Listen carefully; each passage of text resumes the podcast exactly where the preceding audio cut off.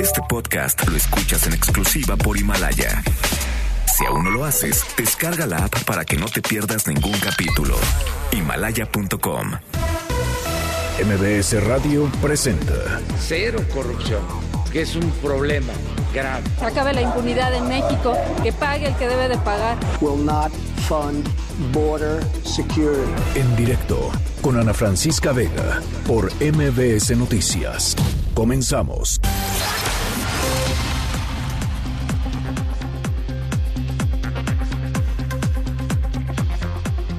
Las 5 de la tarde en punto, ¿cómo están? Me da muchísimo gusto que me acompañen aquí en directo a través de MBS Noticias. Yo soy Ana Francisca Vega y hoy es martes 28 de enero del 2020.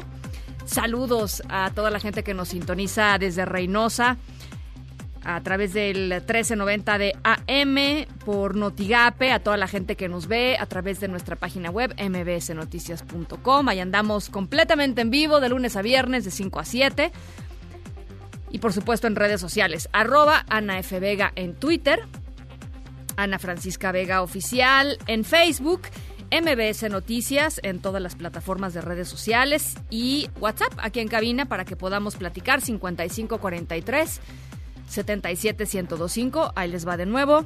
5543 77125. Arrancamos. En directo Rom, rom, rom, hace el camión, el camión, el camión. Rom, rom, rom, hace el camión por la carretera.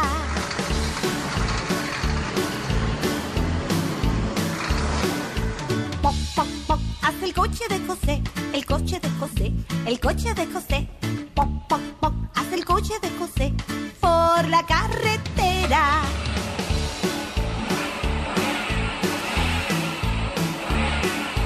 Tú, tú, tú, hace el autobús, el autobús, el autobús. Bueno, queridos colegas, compatriotas chilangos, estamos a solo unas horas de que dejen de funcionar las antiguas tarjetas para acceder pues, a todos los transportes de la Ciudad de México.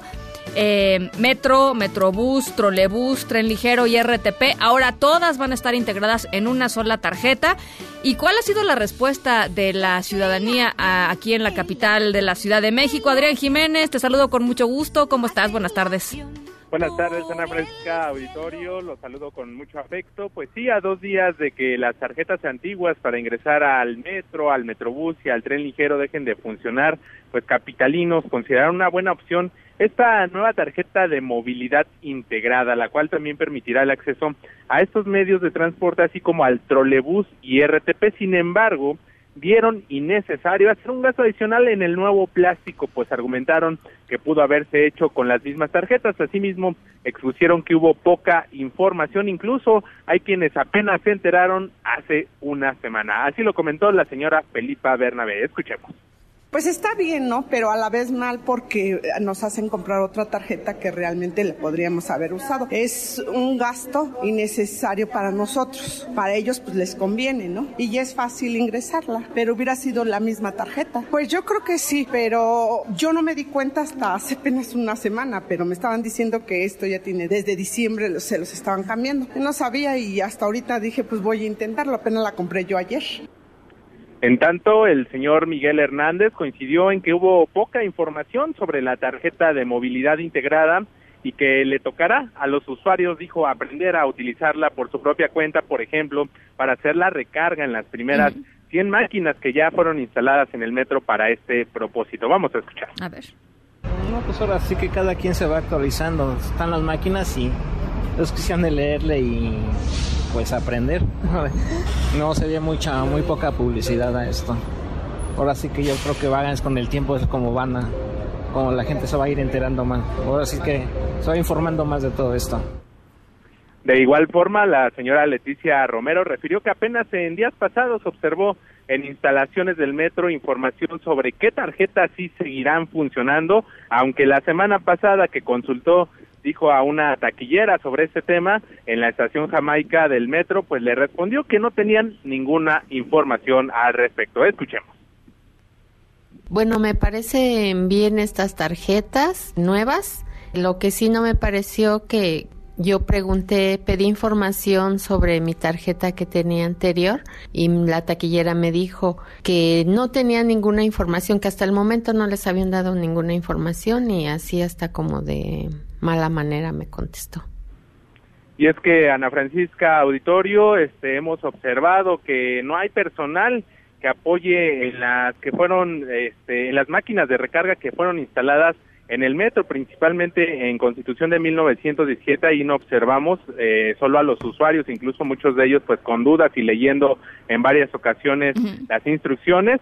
Situación contraria que en la estación El Zócalo, donde sí hay personal del metro identificado y que está dando orientación a los usuarios. Cabe recordar que los últimos dos, eh, los únicos dos plásticos que funcionarán junto a esta nueva tarjeta de movilidad integrada son los plásticos emitidos en 2018 con motivo del 49 aniversario del metro y la denominada Brox, el plástico que además funciona como una tarjeta de crédito y que fue emitido durante la pasada administración de la Ciudad de México. Y es que de acuerdo con la Secretaría de Movilidad, el 24 de enero pasado fue el último día para la recarga de saldo en las tarjetas antiguas y será el próximo jueves ya 30 de enero el último día para gastarlo de otra manera, pues ahí se quedará el saldo y no se podrá transferir a la nueva tarjeta de movilidad integrada. Ana Francisca Auditorio, es la información que les tengo. Muchísimas gracias, Adrián.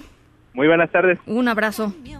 Rom, rom, rom, hace el camión por la carretera.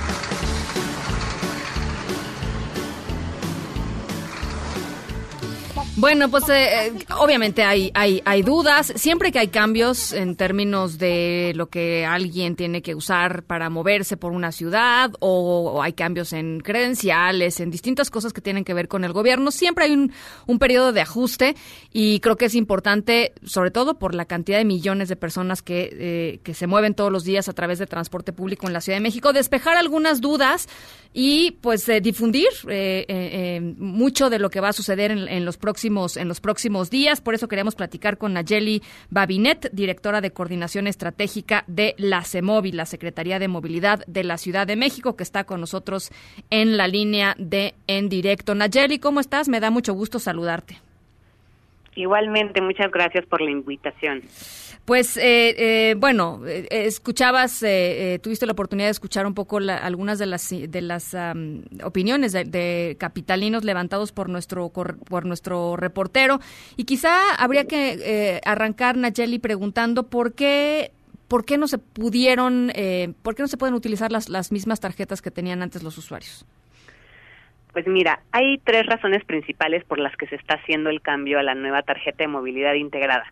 La primera es una razón de facilitar la comprensión de qué medios de transporte pueden usar los capitalinos con esa tarjeta, al igual que para turistas que vienen por unos días, uh -huh. con una imagen homologada. Uh -huh. Si ya tienes tu nueva tarjeta, podrás ver que en la tarjeta vienen los logos de todos los de organismos todos. de transporte uh -huh. con los que vas a poder usar tu tarjeta, ya sea hoy, que ya se puede usar en metro, metrobús, tren ligero y en el trolebús de eje central y algunos RTP, y posteriormente pues añadirán los el resto de los trolebuses, de los autobuses de RTP, Ecobici y también cablebús, que ya cuando entre cablebús la mismita tarjeta no habrá que cambiar, podremos usarla en el cablebús también. Uh -huh. Entonces, esta fue una primera razón. Uh -huh. La segunda fue un tema de poder con esta tecnología darle más seguridad al sistema. No sé si eh, ustedes llegaron a ver estas noticias que hubieron respecto sí, sí, a recargas sí. fraudulentas y demás. O sea, pues la idea es básicamente es combatirlo. Había gente que, que estaba haciendo recargas este por, por fuera del sistema, ¿no? Este, así como uno compra cartuchos fuera del sistema de las impresoras, igualito, ¿no? Igualito uh -huh. y pues literalmente la tecnología que tenemos era una tecnología muy insegura que no uh -huh. seguía estándares internacionales uh -huh. y pues es una necesidad para cuidar las finanzas públicas claro. y los impuestos de, de la ciudadanía claro. pues poder cambiar en una tecnología más segura. Y decías, hay una tercera razón, ¿no? Es la primera claro es integrarlo, la segunda es evitar fraudes y la tercera. La tercera razón es que la tecnología de esta tarjeta nos permite integrar no solamente a estos sistemas que te comenté, sino también poder visualizar a futuro que con la capacidad mucho más grande que tiene esta tarjeta podamos también el integrar el transporte concesionado u otras formas de transporte y pagos en una segunda fase. Entonces, uh -huh. esa, esa tarjeta nos permite de aquí a varios años poder hacer nuevas innovaciones, integraciones, inclusive para personas con discapacidad o adultos mayores, personalizarla para que puedan entrar sin esperar al poli sin cambiar de tecnología. Ahora, la otra, la otra, digamos, queja más frecuente que me encontré en redes sociales y también con el sondeo de nuestro compañero Adrián Jiménez tiene que ver con este asunto de que van a perder el saldo si no lo utilizan antes de que, pues, de que llegue, se venza el, el plazo, ¿no? Eh, no, no había forma de, pasar los saldos a- a la- a la nue- al nuevo sistema?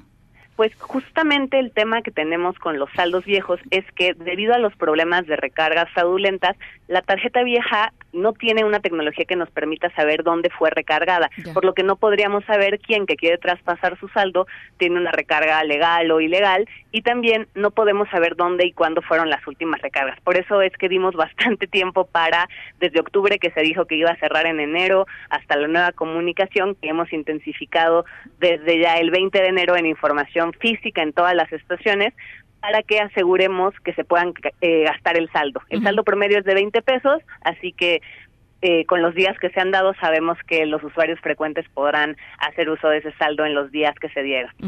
Ahora, este, dice que dicen también que hay que hubo poca difusión. ¿Estás de acuerdo o crees que más bien hay poca, no sé, poco, poco poca atención del ciudadano frente a ciertos temas?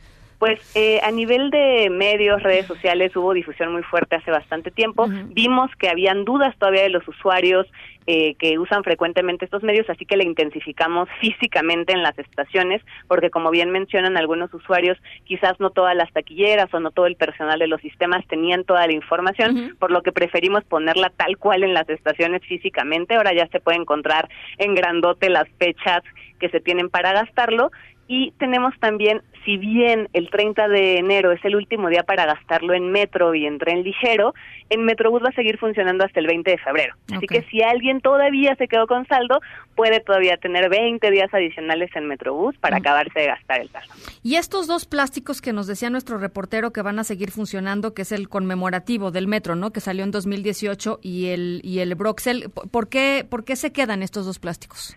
Estos dos plásticos ya estaban empezando esta homologación con eh, el mismo estándar que usamos, que es el estándar Calypso, por lo que al momento de actualizar nuestros validadores, pues los validadores los seguirán leyendo. Por eso es que eh, todavía seguirán funcionando, pues ya usaban esta tecnología que es en la que nos estamos estandarizando. Entonces, esta ge- estas personas que, compraron su tarjeta, con, digamos, estas dos tarjetas, van a poder recargar ya con esta nueva tecnología y se van a poder quedar con esta tarjeta. Es correcto. Ah, ya. A ver, eh, ¿qué, qué más eh, crees, Nayeli, que tengamos que saber los capitalinos al respecto de, o sea, qué, otras dudas frecuentes te han, te han brincado a ti? Supongo que este, también, este, seguramente te harán llegar muchas de las dudas que tienen los usuarios, este, que, que crees que se tienen que difundir. Pues algo que es importante, una duda que nos han mencionado frecuentemente es qué va a pasar ahora que se están poniendo máquinas de recarga con las taquilleras, por ejemplo. Es importante que, que los ciudadanos sepan que las taquilleras seguirán eh, trabajando en las instalaciones del metro para apoyar a vender tanto tickets como recargar tarjetas y las máquinas de recarga lo que buscan es disminuir la espera y las filas que se formaban en algunas estaciones pico, que es justamente donde, como comentaban en el caso de Zócalo, hay personal para orientar. Eh, hay algunas estaciones en las que todavía no ha llegado el personal, pero se están rotando para poder llegar a todas las estaciones para que los usuarios frecuentes puedan ir poquito a poquito familiarizándose con las máquinas, que son muy similares a las de Metrobús, por lo que los usuarios de este medio pues también fácilmente podrán usar estas máquinas. Entonces, y quien tenga dudas adicionales, Nayeli, en arroba la Semovi en Twitter y en Facebook, ¿cómo están? Que la gran mayoría de, la- de los mexicanos us- usamos Facebook más que Twitter. Eh, A ver, platícanos, ¿cómo, cómo pueden En- hacerle? En las redes estamos como arroba la Semovi, como bien comentas. En el caso de Facebook, eh, no tengo ahorita a la mano la cuenta, pero creo que también está como la Semovi. En unos momentos, si gustas, igual te mandamos la confirmación. Por supuesto. Y eh, eh, además pueden ir a cualquier centro de atención en caso de que tengan alguna duda con alguna de las tarjetas, alguna tarjeta nueva que no les funcione. Todos los centros de atención, en el caso del metro y del metrobús, están atendiendo las dudas todos los días de la semana. Ah, me, me acaban de confirmar que en el Facebook también es la cuenta La Cemovi. La. Perfecto. Bueno, pues ahí está la información. A partir del 31, ¿no? Viernes 31 dejan de funcionar. Solo se podrá utilizar esta tarjeta de movilidad integrada, salvo en las, en las excepciones que ya platicamos. Te agradezco mucho, Nayeli, y ojalá podamos platicar más adelantito, ¿no? Para ver cómo, cómo ha ido funcionando. Y yo creo que va a ser muy interesante ver, por ejemplo, eh, el tema del fraude y cómo lo, lo ojalá lo, lo, lo puedan reducir, porque si era un, un problema eh, creciente en el sistema de transporte público de la Ciudad de México, ¿no? Claro que sí, será un gusto platicar de todas estas transformaciones y cambios que estamos haciendo para fortalecer el sistema de transporte y en particular el sistema de recaudo que como bien dices hace ya más de una década tenía este problema y pues ya estamos queriéndolo atender de manera bastante concreta. Muchísimas gracias Nayeli Babinet, directora de coordinación estratégica de la CEMOVI. Gracias y buenas tardes. Noticias en directo. El coronavirus, este virus que surgió en la región de Wuhan, allá en China, va a llegar a México, de acuerdo con declaraciones del subsecretario de Prevención y Promoción de la Salud, Hugo López Gatel. Es cuestión de tiempo, dijo.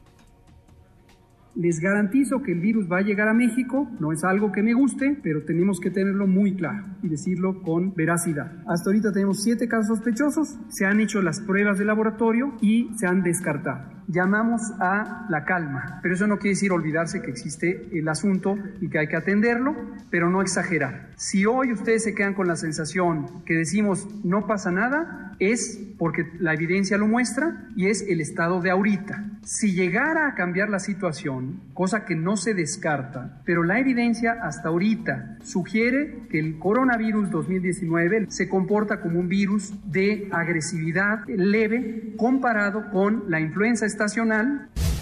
Hay que decir que... Em, pues varios, ah, varios epidemiólogos eh, eh, en distintos ah, medios de comunicación han hablado no de una transmisión leve, sino de un una virus eh, bastante más agresivo. Vamos a estar, por supuesto, platicando sobre este asunto. Y desde la mañana también Hugo López Gatel informó que un ciudadano mexicano no dio su nombre, ya viene de regreso desde China. Eh, hay, que ah, recordar, ayer platicamos justamente con Daniel Stamatis, este arquitecto que vive en la ciudad de Wuhan hace siete años, ciudadano mexicano, y que estaba pidiendo que regresara pidiendo que regresara, em, que, el, que el gobierno mexicano lo ayudara a volver desde China hasta, hasta México y eh, bueno, pues no sabemos si es él, no se ha confirmado y no se ha dado su nombre. Pero vamos a escuchar lo que dijo Hugo López Gatel. Estamos trabajando muy estrechamente y la Secretaría está apoyando eh, para que quien desee, ciudadanos y ciudadanas mexicanos que estén en China y deseen salir, eh, puedan expresarlo y se les atienda. Hasta el momento hay solo un ciudadano que así lo expresó, así recibió el apoyo y estará siendo apoyado para trasladarse. El resto dijeron, estamos tranquilos, nos quedamos aquí. Hasta el momento van 107 muertos por este brote en China y más de 4.500 infectados. Después de China, Taiwán es el país más afectado con 14 personas que han contraído este virus. Le sigue Japón con 6, Estados Unidos, Australia, Macao y Taiwán con 5. Singapur, Corea del Sur, Malasia con cuatro casos, Francia con tres, Canadá y Vietnam con dos, y en Camboya, Alemania y Sri Lanka solamente tienen uno. Lo relevante en estas cifras es que algunos de estos casos de contagio, por, por, por ejemplo, el caso de la persona en Alemania, pues ella no, esta persona no viajó a China, es decir, no fue un contagio directo, sino que se contagió de otra persona. Entonces esto pues hace pensar, por supuesto, que hay una eh, pues una subrepresentación de estos números, y que el número podría ser pues mucho mayor de lo que se está reportando, porque simplemente hay algunos casos que todavía pueden seguir asintomáticos, aunque hayan sido los factores de contagio. Y la Organización Mundial de la Salud informó que este fin de semana se declarará o no una pandemia por este coronavirus. Ernestina Álvarez, ¿cómo estás? Muy buenas tardes, te saludo con mucho gusto. Así es, Ana, un saludo para ti, para los amigos del auditorio. Te informo que la Organización Mundial de la Salud confirmó que hasta el momento se han registrado 4.700 casos confirmados de coronavirus y 107 muertos principalmente en China, por lo que este fin de semana el Comité de Emergencia se va a reunir para definir si se declara o no una pandemia. Esto lo aseveró Jean-Marc Gabastou, asesor internacional de emergencias en salud de la OMS.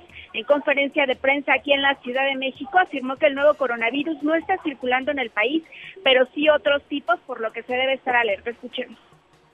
La decisión de la declaración de una emergencia en salud pública de importancia internacional se basa sobre una serie de información que la semana pasada todavía no teníamos. La magnitud de los casos afectados, los índices de transmisibilidad de persona a persona y el potencial de difusión internacional. Y en estos países donde encontramos ya, son 13 casos importados, la declaratorio podría pronunciarse muy rápidamente o no, pero es en base a las evidencias por su parte, José Luis Salomia, director de epidemiología de la Secretaría de Salud, explicó que se ha detectado que el nivel de contagio de este coronavirus es de dos personas por caso confirmado, con un índice de mortalidad de 2.2%, cinco veces más que en la aparición de la influenza H1N1. En el caso de los mexicanos que están en China, señaló que ninguno tiene síntomas, por lo que no representa un riesgo para el país en caso de que regresen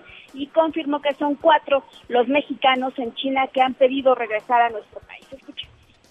En la medida que se defina o no si algunas de ellas deben de regresar al territorio nacional, como comentábamos, nosotros estaríamos listos para hacer un abordaje de evaluación. Que si representan un riesgo para el país, definitivamente no, no representan un riesgo, menos si no están enfermos. El asesor de la Organización Mundial de la Salud señaló que en estos momentos no hay antiviral ni vacuna que sea efectiva para el nuevo coronavirus, por lo que solo se da un acompañamiento paliativo, aunque los investigadores ya trabajan en una, pero lamentablemente pues eso puede tomar mucho tiempo. Reconoció que si el coronavirus llega a México, esperan que solo el 16% de los casos que se registren requieran hospitalización, el 5% de una unidad de cuidados intensivos, mientras que el resto requeriría atención en primer nivel y tratamiento desde su casa en donde deberán tener aislamiento. Las autoridades de salud mexicanas están poniendo a disposición de la población el número 800 0044 800 para cualquier duda que tenga la población sobre el nuevo coronavirus. Hasta aquí el Bien, eh, te agradezco mucho, Ernestina. Buenas tardes. Un abrazo, Ernestina Álvarez. Eh, nuestro, nuestro jefe de, información, em, Rafael Arce, está hablando en estos momentos con eh, Daniel Stamatis, este mexicano con el que platicamos ayer. Él continúa en, eh, en China, continúa en la ciudad de Wuhan. Em, está allá. Entonces no es él quien está quien está volando mm, desde desde China hacia México. Habría que ver con las la, nos ha dado el nombre por parte de la Secretaría de Salud, pero ya les decía, el subsecretario de Salud, Hugo López Gatel, sí dijo que eh, un ciudadano mexicano estaba ya eh, de regreso o, volando de regreso desde China hacia nuestro país. Bueno, en otros, en otros asuntos se descartó por completo una alerta de tsunami para las costas del Caribe mexicano, aunque sí esperan eh, posibles variaciones del nivel del mar después del sismo de magnitud 7.7 con epicentro muy muy alto, muy muy muy fuerte este sismo con epicentro entre Cuba y Jamaica en México fue perceptible en Yucatán, Quintana Roo, Campeche, Tabasco y Veracruz. Hasta el momento no hay reporte de daños. Y vamos hasta Quintana Roo con mi compañero Israel García. ¿Cómo estás, Israel? Te saludo con mucho gusto. Buenas tardes, Ana Francisca. Te informo que fue en diferentes puntos del estado de Quintana Roo que se percibió el sismo de magnitud 7.7 que tuvo como epicentro la zona del Caribe Central entre las islas de Cuba y Jamaica. En Isla Mujeres, Quintana Roo, pocas personas se percataron del movimiento telúrico y muchos se enteraron mediante las redes sociales, mientras que en la ciudad de Cancún habitantes se percataron del movimiento telúrico, sin embargo, en algunos puntos de la zona hotelera muchos sí lograron sentirlo. Pues la verdad que se, sintió poquito, pero pues estamos afuera del hotel y tenía, está seguro, la verdad. Porque estaba del hotel en el elevador y dije, no, pues nos trabamos todos. Las autoridades de protección eh, eh, civil activaron los protocolos de vigilancia, así lo informó eh, Adrián Martínez Ortega, director general de Coordinación de Protección Civil, y esto fue lo que nos dijo. Se sintió en algunas zonas de nuestro estado, sobre todo en zonas bajas y algunas partes de la zona costera. Hasta el momento no tenemos reportes de daños de ningún tipo en infraestructura en el estado de Quintana Roo. Sin embargo, todos los protocolos del Sistema Estatal de Protección Civil ya están activados y los ayuntamientos a través de sus sistemas municipales están trabajando en verificación de daños. Hasta el momento no tenemos reporte de ninguno. Como comentaba Ana Francisca, la Secretaría de Marina, minutos después del temblor, emitió un aviso sobre posibles variaciones de hasta un metro en el nivel del mar en las costas de Quintana Roo.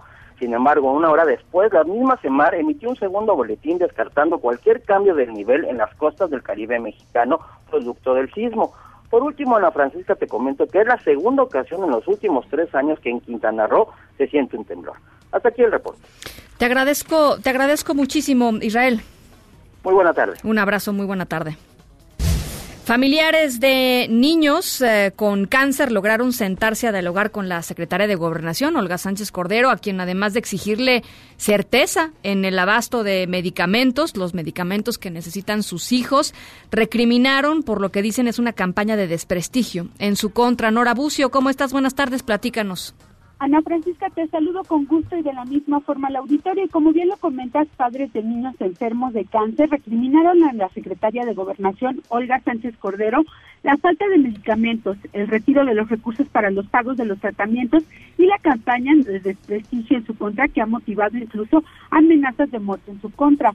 De acuerdo a Israel Rivas, padre de una menor afectada por esta enfermedad, después de manifestarse han recibido descalificaciones y amenazas, además de acusarlos de buscar desprestigiar al actual gobierno que encabeza Andrés Manuel López Obrador.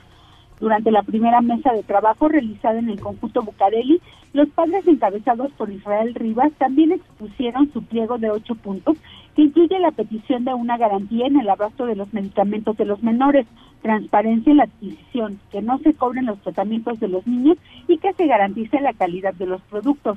Los papás, quienes desde hace meses han arreciado sus protestas por la crisis en los medicamentos, pidieron además al presidente Andrés Manuel López Obrador, a través de Sánchez Cordero, que dejen de responsabilizar a los médicos de esta situación, ya que la mayoría incluso paga de su bolsa equipo médico o algunas cosas que los niños con cáncer necesitan. Al término de esta reunión, la secretaria de Gobernación aseguró que es sumamente demoledor escuchar a los padres pedir que se tengan los medicamentos adecuados para salvar la vida de sus hijos. Sánchez Cordero subrayó que este problema no se generó en esta administración, sino en los gobiernos pasados y agregó que están en total disposición de resolverlo a la brevedad, incluso aventuró que en las siguientes horas. Además les dijo que cuando esto se ha atendido ya tendrán motivos, ya no tendrán motivos para seguirse manifestando. Escuchemos a la secretaria Olga Sánchez Cordero. Adelante. Yo en lo personal, esperemos dar una respuesta y en ese sentido seguramente ya no van a tener digamos, por qué manifestarse, porque van a ser atendidos oportunamente. Ana Francisca, a los padres atacados les pidió tomarse una foto y publicarla en redes para que la gente que los amenaza sepa que han sido atendidos y evitar con ello mayores riesgos a su integridad. Es la información, Ana Francisca. Te agradezco muchísimo, Nora. Muy buenas tardes. Un abrazo. La Secretaría de Gobernación suspendió temporalmente el ingreso a organizaciones em, y asociaciones civiles a estaciones migratorias. La dependencia argumentó que la decisión se tomó para no obstaculizar la operatividad de las instalaciones a efecto de brindar atención prioritaria a los migrantes. Esto es lo que se está anunciando eh, hace, hace unos minutos. No va a haber entonces eh, pues visitas de organizaciones civiles y asociaciones a estaciones migratorias. Más adelantito vamos a estar platicando con una chica mexicana que se em, eh, infiltró en esta caravana desde Honduras. Imagínense nada más esta historia. Desde Honduras eh, se vino con los migrantes diciendo que era hondureña y llegó hasta México. Y la detuvieron las autoridades mexicanas y estuvo una semana en la estación migratoria y nos va a contar qué fue lo que vivió en la estación migratoria es un poquito más adelante. Son las 5 con 28. Vamos a la pausa y regresamos con más. En directo con Ana Francisca Vega por MBS Noticias. En un momento regresamos. Continúas escuchando en directo con Ana Francisca Vega por MBS Noticias. Los homicidios tenemos Sí, en promedio 15% en Guanajuato. Y sí, el fin de semana estuvo muy difícil en Guanajuato. Llegó al 20% de los homicidios nacionales. Solo Guanajuato. Y mm, estamos trabajando eh, para que se resuelva el problema de la inseguridad y de la violencia. Pero Guanajuato sí se nos está este, saliendo de lo normal, elevó mucho la incidencia delictiva, homicidios, y son bandas que se están ahí confrontando.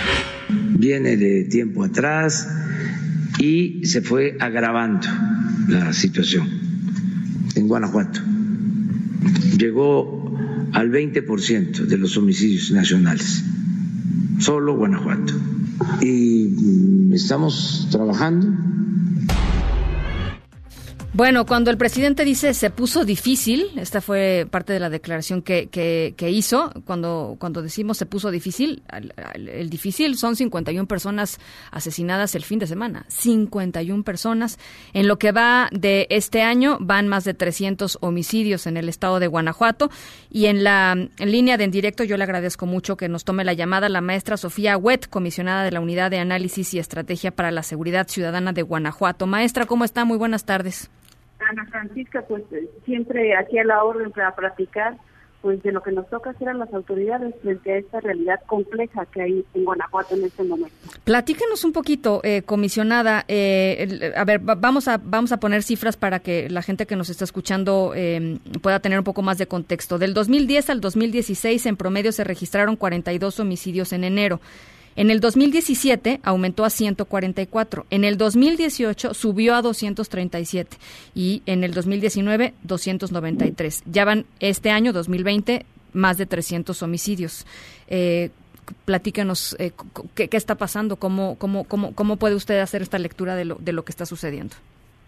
Creo que esta lectura de hacer la revisión de las cifras de homicidios eh, creo que es muy oportuna para poder entender que las cosas no ocurren de repente, sino que vienen siendo resultado de un tema en particular. Lo que ocurre, eh, como lo habíamos comentado en diversas ocasiones, es que Guanajuato concentra un tercio de los políticos de todo el país. Lo que ocurre en algún momento es que las bandas del crimen organizado encuentran en esta fuente eh, pues económica, su principal vía de financiamiento, digamos que habían tenido eh, esta actividad una controlada por una sola organización delictiva, que es la que eh, se encuentra en Santa Rosa. Sin embargo, en algún momento, que es el 2016-2017, pues tiene un intento por parte de otra organización delictiva radicada en Jalisco, pues en un primer momento de pactar el control compartido de esta actividad delictiva, evidentemente esta este intento de pacto no se da y viene la confrontación. La confrontación por mantener eh, pues este control primer, en una primera instancia de eh, robo de hidrocarburos y que desafortunadamente se ha ido extendiendo a otros temas como el propio narcomenudeo. Eh, estamos hablando entonces del, del cártel de Santa Rosa de Lima, por un lado, y del cártel Jalisco Nueva Generación, ¿no? Así es. Eh, en, diversas declaraciones en los últimos días, y, usted ha dicho que eh, pues se han tenido que ir reajustando estrategias de combate al crimen organizado. Eh, ¿En dónde van a reajustar? ¿Qué van a reajustar? En, ahí es muy difícil hablar de la palabra estrategia y, lo hablo de verdad con mucho respeto para el colectivo nacional e incluso para muchos políticos que hablan de tema estratégico. Las estrategias no pueden ser grandotas, tiene que haber estrategias para cada uno de los temas. El tema de atención a delitos federales, lo cual por supuesto corresponde a la federación y para lo cual pues sabe la federación que cuenta con nosotros en lo que nuestro ámbito de responsabilidad corresponde y por nuestra parte trabajar en temas de delitos del fuego común, en el tema de prevención de elecciones y en el tema conjunto de detectar fuentes ilícitas de financiamiento, es decir, no nada más perseguir criminales en, en, el terreno, sino además detectar el flujo de dinero ilícito. Entonces tienen que ser líneas estratégicas individuales, pero con, eh, con, con, el Estado de Derecho como un eje transversal, porque en la medida que el Estado de Derecho se haga valer en ese territorio, eh, seguiremos eh, creciendo como lo hemos venido haciendo. Guanajuato pues crece más que el, que el, promedio nacional, es una de las principales fuentes eh, estados que generan empleos y en esa línea vamos a seguir trabajando. Este sin duda es un momento complicado, coincidimos con el presidente que se sale fuera de lo normal, eh, se van a redoblar y triplicar y cuadruplicar esfuerzos como sea necesario, siempre buscando los mejores sistemas para proteger a la ciudadanía, a las instituciones y a los turistas que vienen a Guanajuato. ¿Y cuándo lo va a empezar a sentir? Eh, eh, eh, mira, esta pregunta yo, yo sé que es, es complicada de responder, pero también por otro lado, me parece que 51 personas asesinadas el fin de semana y 300 en lo que va del año, este, evidentemente comunidades como Villagrán, ciudades grandes como Celaya, como León, pues deben estar eh, viviendo en un clima eh, de, la verdad de terror, eh, comisionada. ¿Cuándo van a poder comenzar a sentir que esto este, disminuye, que la violencia este, terrible que está azotando esta parte del país va, va a disminuir o va a estar controlada?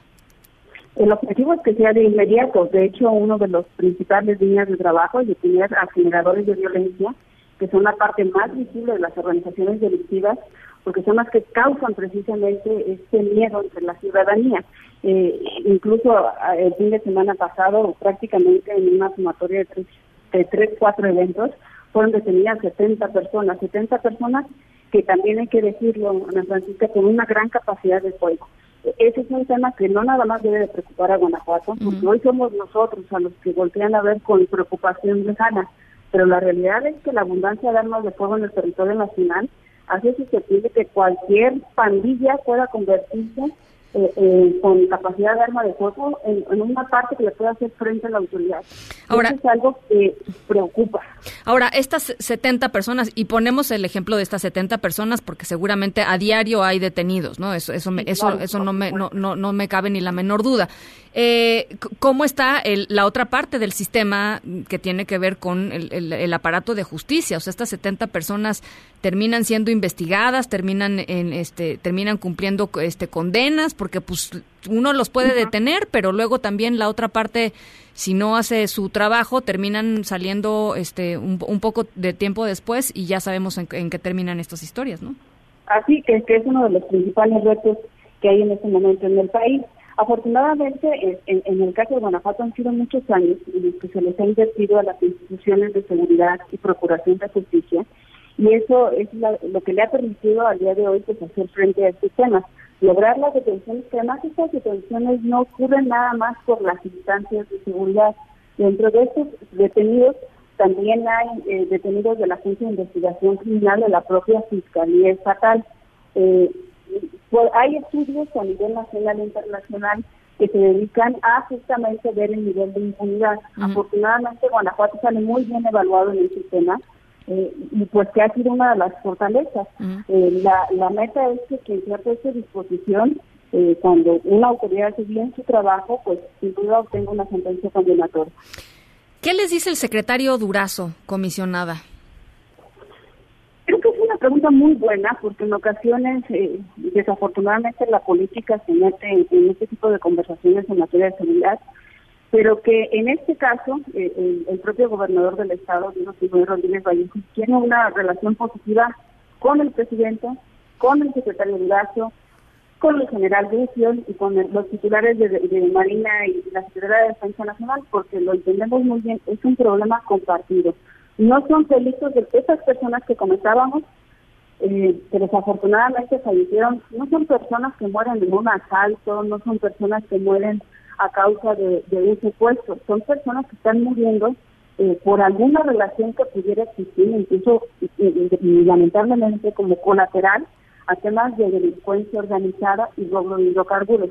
Es decir, no es un tema que nada más nos competa a nosotros como Estado. Entonces, eso ha sido entendido desde la parte de la federación y se han tomado esfuerzos más allá de las diferencias políticas que pudiera haber y eso es lo que tenemos que aprender a hacer en todas las materias. Primero poner en el centro de las acciones a la ciudadanía y después discutir los temas políticos si es que así se desea. Ahora, el, la estrategia del gobierno federal, supongo que debe haber una estrategia particular para, para, para, para Guanajuato, justamente por este asunto de la infraestructura y los gasoductos. Eh, eh, em, ¿cuál, ¿Cuál es? ¿Va a estar, se va a reforzar? este Porque pues ahí van a seguir, o sea, la tentación ahí va a seguir, ¿no? Sí, por parte del ejército, pues hay un dispositivo importante para cuidar poliductos, justamente, y evitar que eh, ocurra la extracción.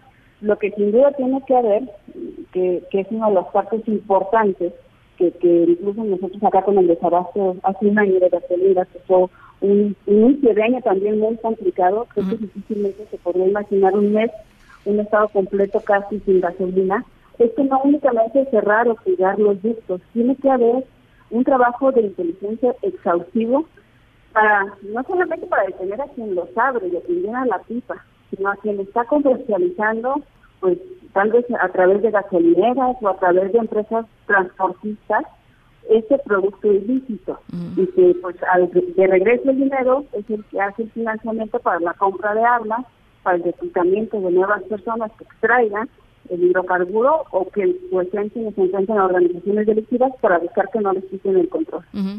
En términos de la limpieza de la casa, comisionada, este, ¿cómo, cómo está el asunto de la, de, la, de la policía estatal, de las policías municipales, los controles de confianza? Este, ¿El enemigo no está en casa? Eh, en este tema se ha sido muy estricto, que ha sido una, una instrucción del gobernador, porque efectivamente no podemos permitir que el enemigo esté en casa. Y, y cito dos acciones en concreto. Una, eh, entender que la seguridad se construye desde lo local. Nosotros no somos un Estado que esté buscando en todo momento la, la que sea subsidiado por la Federación. Al contrario, lo que queremos es que tengamos municipios más fuertes. Eh, y, y- cito un ejemplo particular. Hay cosas que por ley tienen que cumplir los municipios, como el hecho de que sus propias policías tengan exámenes de control y confianza, comisiones de honor y justicia, planes de seguridad, eh, esquemas de prevención del delito, pero desafortunadamente me atrevería a decir la gran mayoría de las policías municipales en el país no lo han cumplido. Aquí en el estado de Guanajuato lo que se hizo fue crear un fondo estatal de incentivos para que todos aquellos municipios que acrediten todos estos temas que por ley les corresponde reciban estos incentivos. Entonces, se ha construido desde, desde lo local. Y evidentemente en el tema estatal se trata mucho el tema de la dignificación policial. Al día de hoy Guanajuato tiene los policías estatales mejor pagados del país y ganan 24 mil pesos. Eso implica, pues sí, una dignificación, pero también que contraen más responsabilidades y que son más observados. Comisionada, finalmente, hace, hace eh, un, un tiempo, poco tiempo, eh, usted dijo que eh, estaban cerca de, eh, de, de detener al Marro, ¿no? A, a- José Antonio Yepes, alias El Marro, el, líder del cártel de Santa Rosa de Lima. ¿Qué pasó con eso? Pues es un tema que se sigue trabajando en, en coordinación con la federación. Eh, la medida está puesta en dos temas. Una, evidentemente, detenerlo a él, pero también en detener a toda su estructura criminal. ¿Qué es lo que ocurre si sigue libre, por ejemplo, y con capacidad financiera y económica? Pues que pasaría poco tiempo para que reclutara otro nuevo cuadro que le diera seguridad. Entonces, durante todo este tiempo, que no es una tarea que lleve uno, dos, tres, cuatro meses, es una tarea de largo alcance, es inhibir su capacidad económica para que recluten más personal, desarticular estos generadores de violencia, estos más dos medios, para que prácticamente el momento de su detención pues, se encuentren muy disminuidos. Es decir, no está fuera de la vista, pero hay que entender que eh, eh, tiene que ser un esquema integral que no le permita empoderarse en ningún momento posteriormente. Pero ya estaba cerquita, ¿no, comisionada? Sí, ¿Pa- pasó algo? Y, es un tema que, que, que, mm, que lo- la información es que pues, siguen en este estado, el cobijo social que tenía pues se ha visto muy disminuido y, y- y será cuestión de tiempo. Bien. Bueno, pues yo le agradezco mucho, comisionada, eh, eh, estos minutos eh, para, para en directo y por supuesto estamos en comunicación. Eh, Sofía Huet, comisionada de Seguridad de Guanajuato. Gracias y muy buenas tardes. Muchas gracias, Ana Francisca y siempre a la orden. Muy buenas tardes, las 5 con 43. En directo.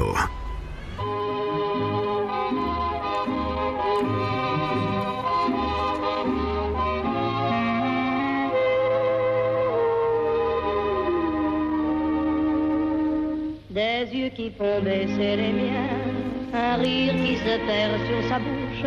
Voilà le portrait sans retouche de l'homme auquel j'appartiens.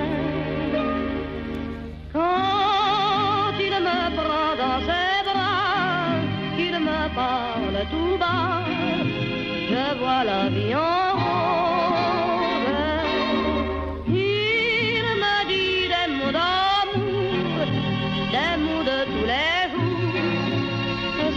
ça me fait quelque chose.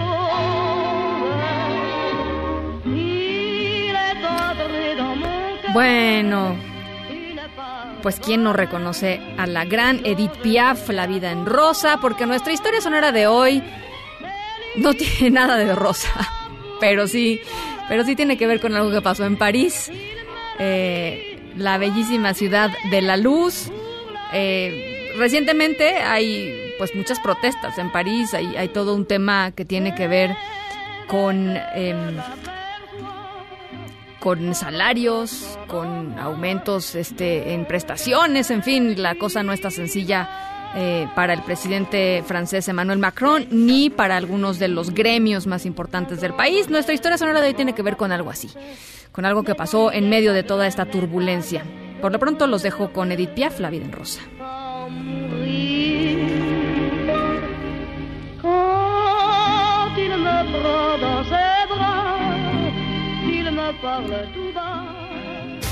En directo con Ana Francisca Vega por MBS Noticias. En un momento regresamos. Continúas escuchando en directo con Ana Francisca Vega por MBS Noticias.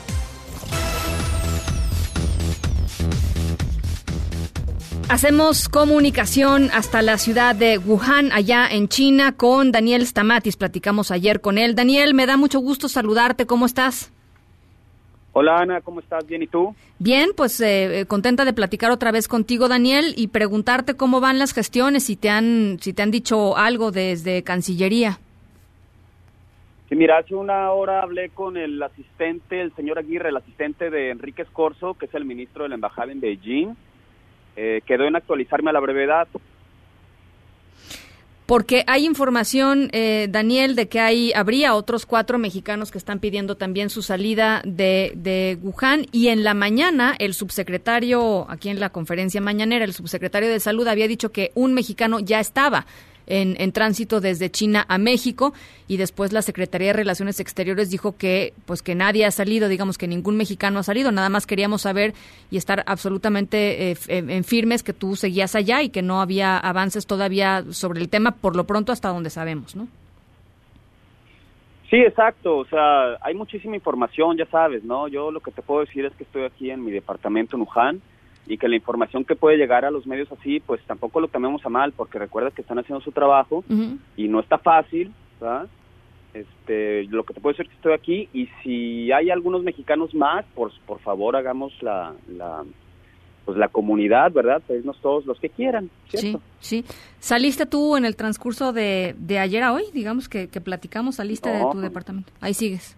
No, yo he estado aquí, mira, me eché una siesta de seis horas, me voy levantándose una hora y me levanto con esta información. Entonces yo solo quiero este, tomar una mejor, la mejor de las actitudes para los posibles eh, traspapeles de información, me explico, o sea, no, lo vamos a tomar a mal, al contrario, están haciendo una chamba que no es fácil. Eh, y del gobierno chino de, información oficial, digamos, que haya que haya surgido de ayer a hoy, eh, alguna alguna actualización que te haya llamado la atención, Daniel? Mira, todo sigue básicamente igual, ¿verdad? Excepto, eh, bueno, no excepto, todo sigue igual y el igual es, es que sigue acelerándose el proceso. Bueno, pues yo, yo tenía eh, eh, ganas de platicar contigo, de regresar contigo. Daniel, te mando un abrazo y por supuesto continuamos en comunicación y esperando por supuesto que pues pronto puedan eh, realizarse las gestiones necesarias para que tú y los demás mexicanos que quieran salir de, de la ciudad lo puedan hacer. una última pregunta, Daniel. Ayer que platicábamos y me, y me, quedé con esta duda, ayer que platicábamos, mm, tú me decías que había una serie de factores que te habían comentado desde la, desde la Embajada mexicana en Chile que, estarían evaluando o que tendrían que suceder o, para que para que eh, tú pudieras salir. ¿Nos podrías compartir de qué se tratan estos estas variables, estos factores? Ah, pues yo quisiera, la verdad que quisiera, y la recomendación sería que más bien entrevistaran a la embajada, pero yo entiendo que la embajada ahorita no está contestando porque es que no es nomás entre nosotros los mexicanos, o sea, es un trabajo con los chinos que siempre las relaciones es delicada, sí es muy buena, pero pues también hay que tener en cuenta que ellos no están pasando por un buen momento. Entonces, este, sí se están haciendo diferentes alternativas, pero no quisiera yo decirte palabras que a lo mejor después pueda lastimar eh, algún interés internacional con los chinos sobre todo, ¿no? Entiendo. Bueno, Daniel, te mando un abrazo y estamos en comunicación. Igualmente, Ana, gracias por tu tiempo. Muchísimas gracias, Daniel Stamatis. Él sigue, ya lo escucharon, allá en la ciudad de Wuhan.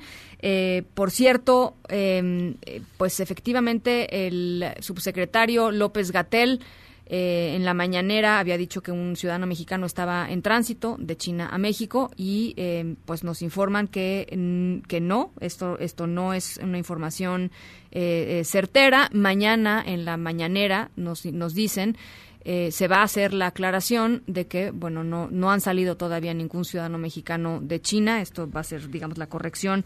No sabemos si el propio subsecretario López Gatel o algún otro funcionario, pero por lo pronto no, no es el caso y ya platicábamos con Daniel. Las cosas siguen básicamente igual. En directo. Bueno, en otra información les cuento que pobladores mayas de Calakmul lograron que un juez federal mm, radicado en Campeche ordene la suspensión provisional del famoso tren Maya en el sur del país.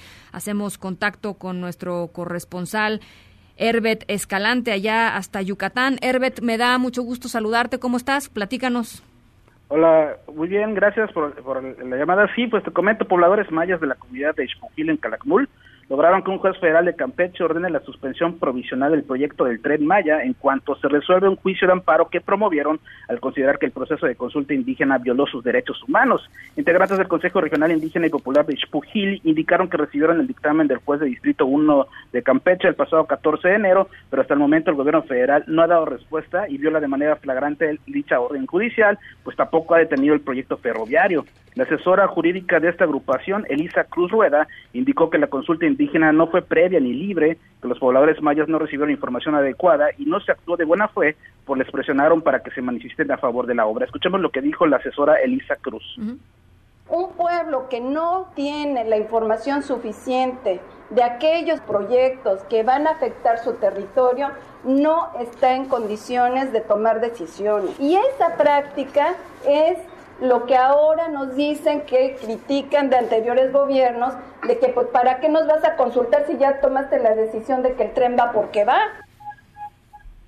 Precisó que no están en contra del tren Maya ni del presidente Andrés Manuel López Obrador, más bien exigen que se respeten los derechos humanos de los pobladores mayas, pues en cada acto, desde que el gobierno anunció su construcción, violentan la libre determinación de su pueblo. Los integrantes de este consejo recalcaron que con el juicio de amparo buscan que se anule el proyecto del tren Maya, por eso mismo no aceptarán que se repita el proceso de consulta indígena, porque, dijeron, las bases están viciadas, fue un fraude y no estuvo culturalmente adecuado. Esta es la información que tenemos, Ana Francisca. Te agradezco mucho, eh, Herbet. Estamos en contacto. Muchísimas gracias, Herbet Escalante. Allá hasta Yucatán. Son las 5.53. Vamos a la pausa y volvemos. En un momento continuamos en directo con Ana Francisca Vega. Continúas escuchando en directo con Ana Francisca Vega por MBS Noticias. Luis Miguel González, Economía. Hola Luis Miguel, ¿cómo estás? Buenas tardes. Muy bien, ¿y tú? Bien, contenta de escucharte. Igual. ¿Qué nos traes hoy? A ver, hay una declaración, insisto mucho en usar esa palabra, una declaración del secretario de Medio Ambiente ayer en un evento académico en Guadalajara, bueno, en Tonalá, que es zona metropolitana de Guadalajara, que me llamó mucho la atención. Eh, en particular lo que dice eh, Víctor Manuel Toledo, secretario de Medio Ambiente del Gobierno Federal, es México, a México le quedan ocho años de petróleo y eso significa que tiene que acelerar el paso para la transición energética. ¿Por qué es relevante? Bueno, primero porque eh, hasta ahora lo que teníamos en el respecto al gobierno federal era una especie de discurso muy muy homogéneo, muy alineado en términos de lo importante que era apostar por el petróleo, lo importante que era rescatar a Pemex en el sentido de empresa petrolera y no de empresa energética reinventándose.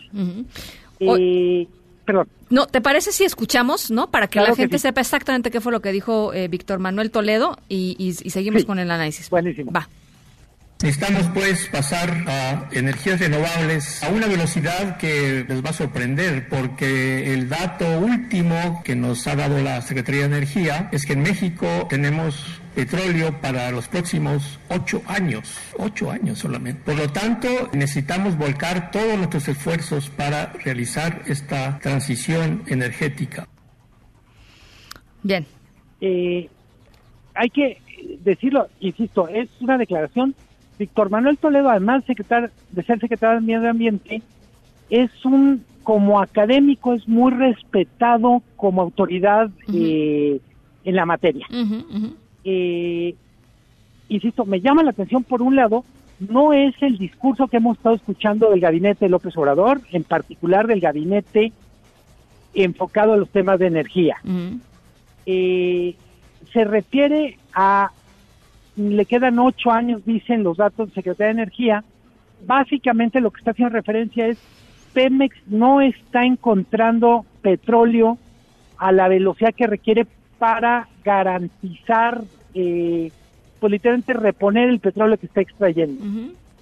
Y en un tema que, en, que ahora sí que a ti te interesa mucho, no de ahorita, sino es México tiene una enorme posibilidad si se piensa más como un país que puede producir energía a partir del aire, del sol, siempre y cuando en ese sentido ponga en su lugar el petróleo, no quiere decir eh, tirarlo a la basura, pero sí decir, tiene que ser una fuente cada vez menos relevante comparado con las renovables. Sí, sí, sí, sí, sí. sí. No es normal, insisto, es, era un evento relativamente pequeño, vamos a decir, fuera de la zona metropolitana de la Ciudad de México, donde supongo que se la piensan más para decir lo que dicen, pero es un secretario de Estado y pues la, la, el mensaje tiene mucha fuerza. A mí me genera optimismo en el sentido de decir, cuando menos hay alguien en el gabinete que, que claramente está diciendo, aguas, eh, si no si no pensamos en algo que no sea petróleo, pues la vamos a la vamos a pasar muy mal, no en el largo plazo. Él habla de ocho años, Sí, sí, sí. es 2028 para ponerlo en, en términos de calendario. Me parece súper interesante. eh, no se puede exagerar la importancia, en primer lugar porque hasta ahora no ha sido validada por López Obrador, donde en, e- ahora sí en este acto ritual que es la mañanera, pero si lo que nos indica es que va a empezar a haber una discusión en el gabinete sobre qué tipo de modelo energético tenemos, me parece que es literalmente para mí es oxígeno puro. Sí. Esto. Yo, yo la verdad lo du no, híjole, Luis Miguel, a mí me parece que que eh, Víctor Manuel Toledo no no es un secretario que haya tenido un papel relevante, digamos, en esto, en este primer eh, año y cachito de, de la administración del presidente López Obrador. Eh, el, el, digamos, la fuerza, el empuje, el espaldarazo siempre han estado, pues, con Manuel Bartlett, con Rocionale, ¿no? Con, con Ujú. Oropesa, este, que son, digamos, los, los representantes de, de muchas cosas, pero además los representantes de, digamos, de esta visión más, este, pe- pe- petrolizada de, de- del país y de la economía mexicana y no me parece que el tema de cambio climático o el tema de energía sustentable sea algo que esté en pues ni siquiera en la en la visión del propio presidente. O sea yo la verdad no lo he visto nunca eh, hacer énfasis digamos en que eso siquiera este es importante o existe no Sí, a ver, frente a la, a la negación de Trump, en el caso de López Obrador hay como un ninguneo, ni siquiera es tema. Creo que ni en campaña ni en su primer año, dos meses, le ha dedicado un párrafo completo a cambio climático. no Eh, del otro lado, me gusta, y conste que soy economista, que de repente discutamos el tema de energía no desde el punto de vista de las finanzas públicas, no desde el punto de vista de si Pemex se salva o se hunde, sino desde el punto de vista de nuestra responsabilidad con el medio ambiente, que creo que no digo que deba ser la única óptica, pero tiene que ser una de las dos referencias que tenemos. está bien discutir Pemex como gran aportador a las finanzas públicas, como factor de riesgo, pero del otro lado es la forma en que consumimos energía definirá mucho el país que dejaremos a las generaciones que vienen y tenemos una obligación, pues yo diría, no abstracta, es súper concreta. Cada vez que optamos por invertir más en petróleo, en, en energías fósiles, en vez de invertir en renovables, pues estamos dándole un pellizquito al planeta. Totalmente de acuerdo. Totalmente de acuerdo. Ojalá que sea, pues, parte de, como tú dices, el inicio de una conversación más amplia. Eh, eh, primero que nada, eh, en el gabinete del presidente López Obrador y, y, sobre todo, ah, leía hace no mucho un, una encuesta en donde, pues sí, creo que al más del 65% de los mexicanos el asunto del cambio climático no les tenía ni, ni, tantito preocupados. Entonces yo creo que... Ni frío ni calor. Entonces, pues sí, evidentemente es un, es un tema que está muy lejano todavía a nosotros, aunque en nuestra realidad, en nuestra cotidianidad, en nuestro día a día, pues los efectos se, sientan y en los próximos años van a ser más que claros y más que evidentes, ¿no? Entonces, eh, ojalá que el, que el tema eh, comience a tratarse porque si no nos va a caer de sopetón en términos de las consecuencias. Sí, y leía eh, hoy en la mañana una reflexión que hacía un politólogo de Estados Unidos y decía que muchas de las generaciones que están muy entusiasmadas con el tema climático están muy apagadas con el tema de la política. Y entonces él decía, me gustaría convencerlos de que no es una cosa u otra. Es decir, si te preocupa el medio ambiente, participa más en política para cambiar lo que no te gusta. Claro porque él decía hay una desconexión entre el activismo medioambiental y, vamos a decir la inactividad política. No quieren votar, pero quieren que se resuelva eh, temas como el clima o el medio ambiente. Sí creo que lo que hemos hecho no basta. Insisto, me llamó la atención para el comentario de, de hoy, decir, no había oído de nadie del gobierno de López Obrador, digamos, de primer nivel, tocar el tema. Y eh, ahora sí, por el lado optimista, digo, a lo mejor es el principio de algo bueno. Del lado más bien de optimismo mesurado o pesimismo es, no es un secretario que hasta ahora haya demostrado que tenga poder real para cambiar las cosas en, en algunos de los temas pero eh, la política, la dinámica de un gabinete es, eh, digamos, es de cambio constante y a lo mejor es parte de, una nueva dinámica donde vamos a escuchar, oír más hablar a este secretario y sobre todo, ojalá empezamos a oír más hablar a este gabinete, a este gobierno de cuál es nuestra responsabilidad frente al medio ambiente y al cambio climático. Bueno, y frente a los niños de hoy y, al futuro de los mexicanos, así que son, son impostergables estas conversaciones. Pero bueno, gracias Luis Miguel. Eh, con muchísimo gusto, como siempre. Te mando un abrazo muy fuerte. Igual, un abrazo, eh, Luis Miguel González, director editorial del Economista. Vamos a la pausa, las seis con seis. En un momento continuamos en directo con Ana Francisca Vega. Una voz con transparencia. Una voz objetiva. Una voz plural. Una voz plural. Esto es En Directo. Con Ana Francisca Vega. En directo. MBS Noticias. Son las 6 de la tarde con 11 minutos. Gracias por seguir con nosotros aquí en directo a través de MBS Noticias. Yo soy Ana Francisca Vega y hoy es martes 28 de enero del 2020. WhatsApp, aquí en cabina 5543 77 1025. Saludos a toda la gente que nos escucha desde Torreón a través de Q 91.1 y desde Zacatecas a través de Sonido Estrella 89.9. También gracias a toda la gente que nos ve y nos escucha en nuestra página web mbsnoticias.com, nuestro streaming en vivo. Más adelantito vamos a estar platicando con una chica que se infiltró en una en una eh, caravana migrante, en la caravana migrante de hace algunos días, se pasó por ciudadana hondureña, llegó a México, era mexicana, la detuvieron, estuvo una semana en eh, una estación migratoria y nos va a relatar pues lo que vio, nada más para contrastar un poco la información oficial que tenemos por ahí con pues una, una información de alguien que estuvo ahí, que vivió ahí eh, cinco días o seis días en la estación em, eh, migratoria siglo XXI. Por lo pronto, ¿les parece si nos vamos con el resumen? Noticias en directo. Ningún, mexicano ha sido repatriado de China a México, como lo informó en la mañanera el subsecretario de Prevención y Promoción de la Salud, Hugo López Gatel. En un comunicado, la Cancillería precisó que las representaciones de México en China están en permanente comunicación con miembros de la comunidad mexicana en ese país y que no hay registro todavía de personas mexicanas que hayan enfermado a causa del nuevo coronavirus.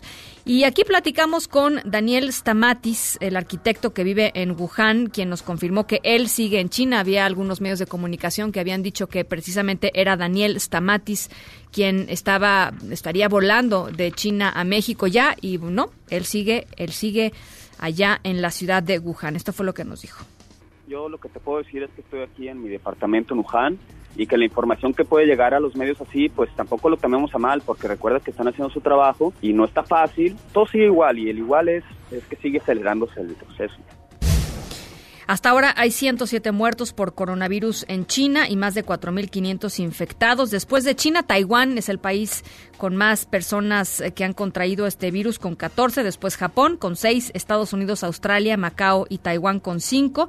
Singapur, Corea del Sur, Malasia, con 4. Francia, con 3. Canadá y Vietnam, con 2 y en Camboya, Alemania y Sri Lanka hay un caso ya confirmado y sobre la suspensión provisional que obtuvieron comunidades indígenas en la zona de Calakmul contra la construcción del megaproyecto del tren Maya, el Fondo Nacional de Fomento al Turismo, FONATUR, dijo que hasta el momento no cuentan con esa información, es decir, no les ha llegado esta información. Los pobladores obtuvieron esta suspensión eh, haciendo, argumentando que la consulta no había cumplido con los requerimientos que por ley hay en las consultas de este tipo cuando se trata pues de comunidades eh, indígenas y habla justamente la asesora jurídica de estas comunidades, Elisa Cruz un pueblo que no tiene la información suficiente de aquellos proyectos que van a afectar su territorio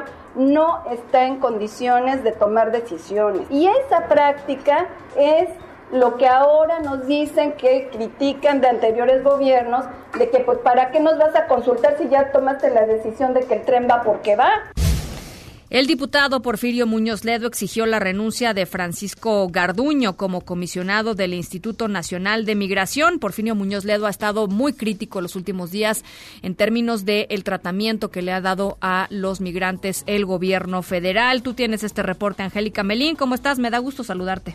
Hola Ana, igualmente un saludo para ti y para todo el auditorio, con mucho gusto. Así es, en el frente de la política migratoria de nuestro país y en las eh, acciones para atender el fenómeno migratorio y sobre todo estas caravanas que han estado llegando en los últimos meses, en las últimas semanas al territorio nacional, debe estar una persona que sea responsable y, bueno, pues esto es lo que ha planteado el eh, vicepresidente de la mesa directiva de la Comisión Permanente del Congreso de la Unión, el diputado Porfirio Muñoz Ledo. El congresista de Morena señaló que su ex compañero de partido en el PRD, Francisco Garduño, actual titular del Instituto Nacional de Migración, tiene que salir del puesto. Escuchemos cómo lo dijo.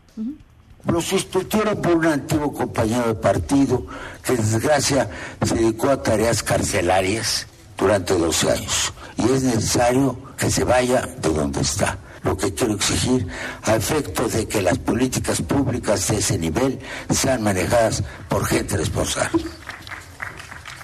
No aplauden, pero así es. Gracias. Prefiero la impopularidad. Bueno, no es la primera vez que disiento.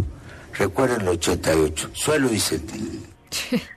así muy directo y muy seguro y categórico al diputado Porfirio Muñoz Ledo dice que Francisco Garduño que se vaya del puesto porque se necesita ahí una persona que sea más responsable. Los legisladores trataron este tema del asunto de la migración hacia nuestro país por parte de Centroamérica y bueno, pues coincidieron en la mayoría de las ocasiones en que pues el Ejecutivo Federal, el Gobierno Federal debe respetar los derechos de los migrantes y eso no se está viendo reflejado en las imágenes que han tomado los medios de comunicación sobre el éxodo de Centroamérica hacia México que se ha registrado en los últimos días. Ana es el reporte. Te agradezco mucho, Angélica. Hasta luego. Gracias, un abrazo. Por cierto, hay actualización en términos de eh, contagios y muertes por el coronavirus. En China, la cifra de personas fallecidas subió a 131 después de que 25 personas fueron reportadas como fallecidas en la provincia de Hubei. Además, se confirmaron 840 nuevos casos de contagio, así es que suman ya más de 3.500 las personas que estarían eh, infectadas por este virus. Vamos a la pausa a las 6 con 17, regresamos. En directo con Ana Francisca Vega por MBS Noticias. En un momento regresamos. Continúas escuchando en directo con Ana Francisca Vega por MBS Noticias. ¿Les dará refugio, refugio entonces? No se les dará, es un registro de la solicitud. Vamos a hacer, pero la, solicitud tiene que ser. Hay una este, persona que está contestando en la estación, estación migratoria. Hay una persona que está contestando. Para nosotros es importante hablar con las personas. sí. voy a entender. Eh, cuando yo te pregunto a ti y los medios de acá presentes, ¿por qué no hay un representante de migración acá? Porque tú dijiste, alianzas, estás aliado con migración. En ellos, coadyuvancia, no es alianza. Tienen que ir a las instancias de migración para que ustedes para hacer un registro Entonces, ordenado. en este caso, eh, si pedimos los medios de comunicación que venga un representante de, de, de migración, porque nosotros hicimos la solicitud. En Ciudad Hidalgo, que lo hicimos. Y lo sabe migración muy bien pero también tenemos leyes con ellos y artículos de derecho con ellos que ellos nos tienen que dar permiso a nosotros. Pero ustedes lo único que le dicen a la gente es que no tienen el derecho. Lo hago público, eh, cualquier representante de migración o de alguna organización, estoy para responder las preguntas a la hora que sea.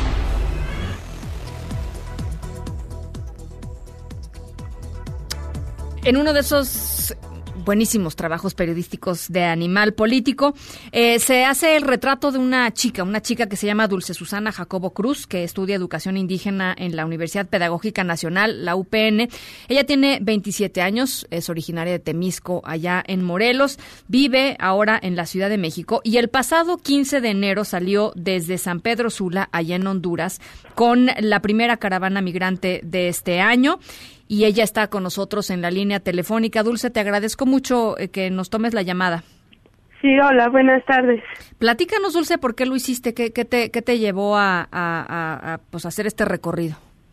Primeramente, eh, como lo comentaba ya en otros medios, se trata de un trabajo académico que ahorita bueno, que empecé eh, a hacer el año pasado con un comedor comunitario que yo conozco en Tijuana, de la primera caravana, entonces yo decido hacer un trabajo académico sobre migración.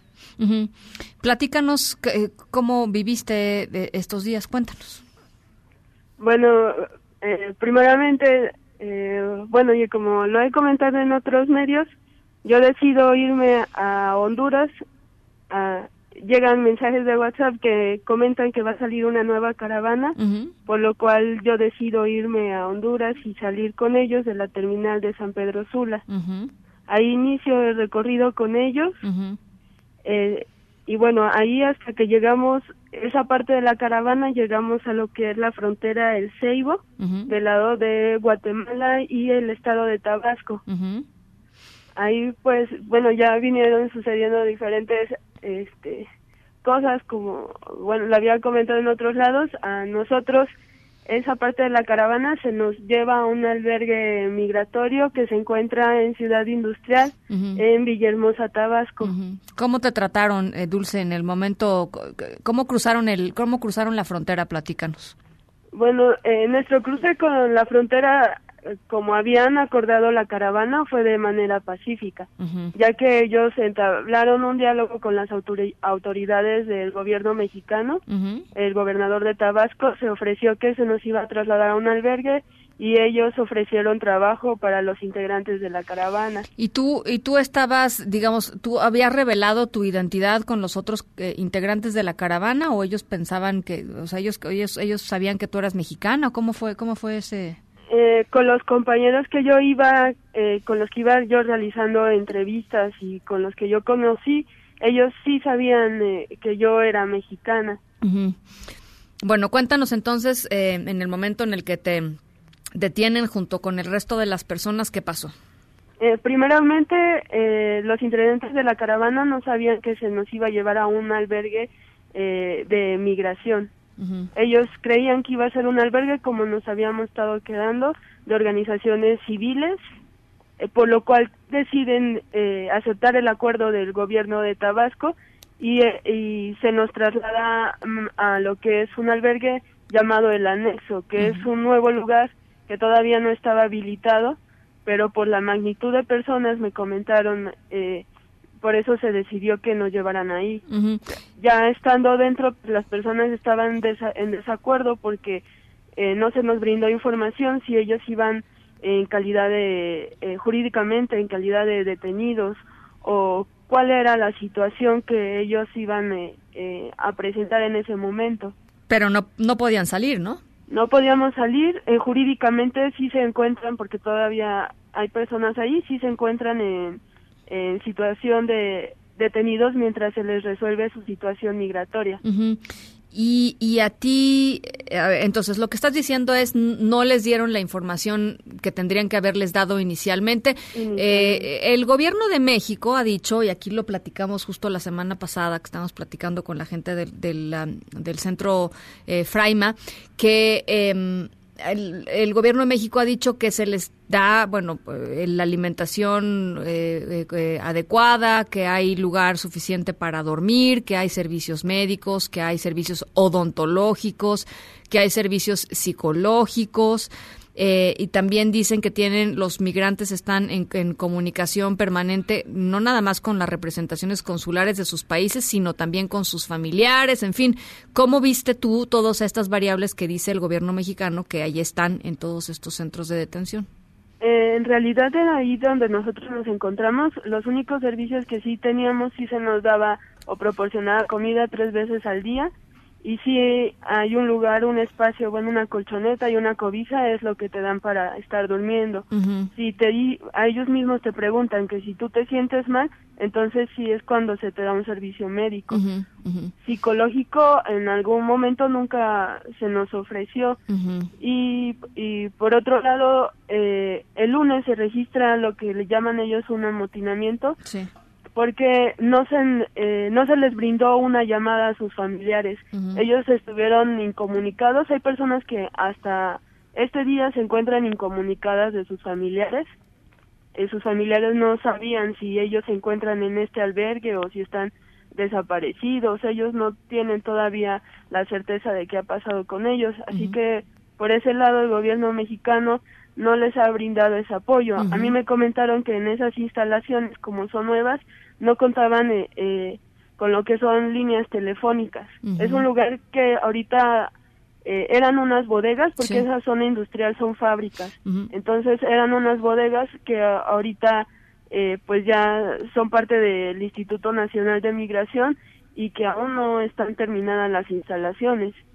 Incluso, bueno, ah, eh, como no las han terminado, también no son instalaciones muy seguras para que estén ahí todavía eh, albergando a tantas personas. Ya ¿Por- que el día lunes que surgió esto y que salen corriendo muchas personas, en las instalaciones todavía hay, afuera hay varillas, hay todavía material de construcción. No es un lugar muy adecuado aún para que alberguen a tantas personas. ¿Cuál fue el trato que, que tú eh, que tú recibiste, Dulce, que recibieron los demás eh, migrantes? O sea, el, el- finalmente las autoridades mexicanas estaban tratando a ti, pues como si fueras una ciudadana eh, hondureña más, ¿no? Este, un- una, una, una persona migrante eh, más. ¿Cómo fue el trato? El trato cuando las personas, bueno, desde que se les traslada, se nos traslada en autobuses a este albergue, ahí empieza a haber una inconformidad porque empiezan a, a, a tener miedo si van a ir en calidad de detenidos y cuando ellos preguntaban al personal de migración que iba dentro de los autobuses qué que, qué era lo que iban a pasar con ellos, eh, siempre se contestó de una manera un poco ofensiva. Incluso hubo comentarios por parte del, del personal del Instituto Nacional de Migración que si no les parecía eh, los acuerdos que habían llevado, que todavía estaban cerca de la frontera de Guatemala y que se les podía todavía ir regresar. Eh, ¿Cuándo, a ver, cómo, ahora cuéntanos tu historia, Dulce, cómo se dieron, cómo, cómo, cómo se dieron cuenta de que tú eras mexicana, tú llevabas, este, identificaciones, este, cómo, cómo lograste salir de ahí? yo llevo identificaciones, pero se pierden, bueno, a mí me, eh, mis identificaciones se pierden el día que, el día lunes que hay un amotinamiento. Eh, ellos no se dan cuenta de que yo estoy en las instalaciones hasta que mi mamá eh, emite una alerta de desaparición, porque como le comento, dentro de las instalaciones nunca se nos permitió una llamada. eh, por lo cual ellos este no yo no pude comunicarme con mi familia se levanta la alerta de desaparición y ellos eh, van por mí a la, bueno yo me encuentro dentro de las instalaciones el día jueves eh, escucho que nombran mi nombre bueno me mencionan por Sí. mi nombre Sí. y ya es cuando acudo con ellos para que me para que se den cuenta de que realmente soy mexicana y que y me empiezan a preguntar qué era lo que yo estaba haciendo ahí dentro de las instalaciones. Y, y- y te dijeron algo, es decir, este, hubo algún tipo de de amenaza, de, de, de- de- de- no sé, supongo que no les ha de haber gustado que estuviera una persona documentando lo que estabas tú documentando, no sé. Mm, Me comentaron que que si recibí algún maltrato fue porque yo en ningún momento dije que era mexicana y que podían a mí acusarme de haber eh, falsificado lo que era mi identidad. En ese momento, como ellos no tenían un registro, bueno, un, un registro de manera electrónica o como en otras instancias se debería de hacer, se hacen pruebas eh, biométricas para colaborar que las personas que están dentro de los albergues eh, se den cuenta de que sí estén diciendo la verdad. En eso, en los registros que a nosotros nos hicieron, solo era con pluma y, y hojas blancas, ni siquiera tenía ningún tipo de logotipo eh, del Instituto Nacional de Sí. Migración. Así fue como eh, a nosotros se nos empezó a registrar. Por eso no se habían dado cuenta ellos que yo era eh, mexicana. Mexicana. Bien, bueno, pues tú tienes información, digamos, de todo lo que pasó ahí, la, la piensas utilizar para tus estudios, la vas a publicar, ¿qué vas a hacer con todo esto que, que, que te sucedió, Dulce? Sí, principalmente eh, utilizarla para eh, lo que era mi investigación, pero también eh, hay cierta información que, que sí vamos a, bueno, que se va a levantar también una queja ante derechos humanos de, de ciertas cosas que yo observé estando ahí, ahí dentro de las instalaciones y también por lo ocurrido el día lunes.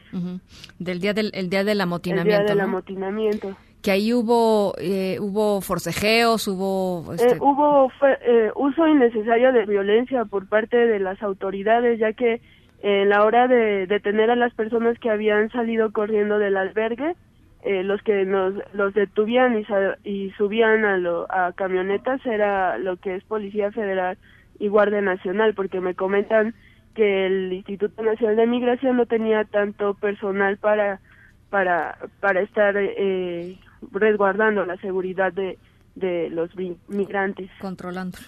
Bueno, pues yo te agradezco mucho este testimonio, eh, Dulce, y estamos en, en comunicación. Gracias y muy buenas tardes.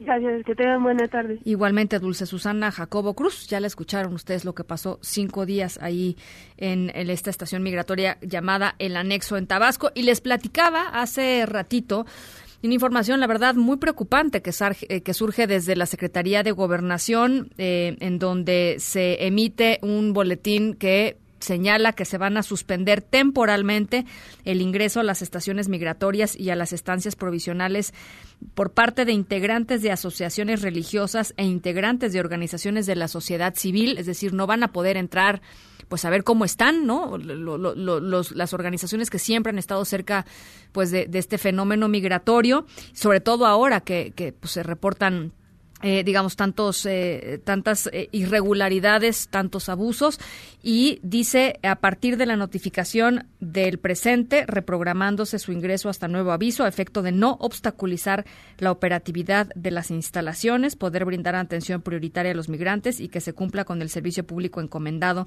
a esta unidad administrativa. Esta es la información que sale desde el Instituto Nacional de Migración de la Secretaría de Gobernación. En directo.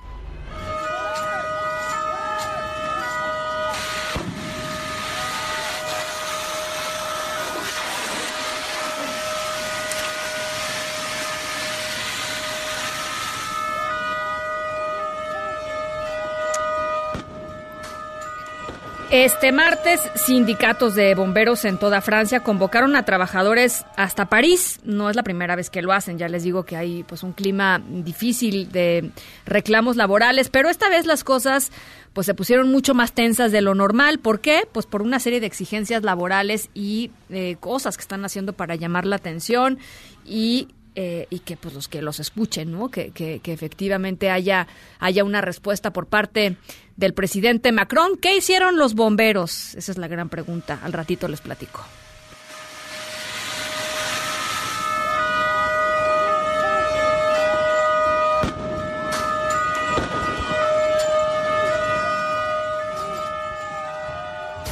En directo con Ana Francisca Vega por MBS Noticias. En un momento regresamos. Continúas escuchando en directo con Ana Francisca Vega por MBS Noticias. El Observatorio Nacional Ciudadano se transforma digitalmente. Te presentamos el renovado sitio web y la nueva plataforma interactiva de datos. Podrás acceder directamente a nuestras publicaciones y proyectos, a la información de la Red Nacional de Observatorios y consultar la opinión y participación de nuestros investigadores en los medios de comunicación. En la sección de publicaciones podrás descargar los estudios, análisis e investigaciones, así como el renovado reporte sobre delitos de alto impacto de incidencia delictiva. Esta herramienta te permitirá tener acceso de una manera ágil y sencilla a los datos de incidencia delictiva de todos los delitos de alto impacto, con los cuales se iniciaron las carpetas de investigación. Dentro del sitio podrás elegir uno o varios delitos acorde a los distintos periodos de tiempo, ya sea por mes o año, y con ello conocerás si el delito aumentó, permaneció igual o disminuyó a nivel nacional o por entidad. Bueno, estamos en directo con Francisco Rivas, director general del Observatorio Nacional Ciudadano. Escuchábamos justamente eh, pues el spot, ¿no? Francisco, de su nueva plataforma para poder conocer los datos de la, de la violencia en el país, eh, datos que cabe decir muy preocupantes. Platicábamos hoy con Sofía Huet, la comisionada en Guanajuato, 51 personas asesinadas solamente el fin de semana pasado en ese estado. Eh, la, la crisis es, es tremenda. Francisco, ¿cómo estás? Buenas tardes. Un gusto saludarte, Ana Francisca, saludar al auditorio. Buenas tardes. Platícanos un poquito eh, qué, fue lo que presentaron y, y bueno, pues cómo es la, cuál es la lectura de, de, de, estas nuevas cifras. Mira, lo primero es que presentamos una herramienta para los ciudadanos, para que puedan conocer qué es lo que está sucediendo de una manera digerida y rápida. Es decir, cada, tú sabes que cada 20 de, del mes se actualizan los datos de incidencia delictiva 20 segundos después de que salga la información tú podrás hacer comparativas nacionales, estatales, municipales de los principales delitos de alto impacto.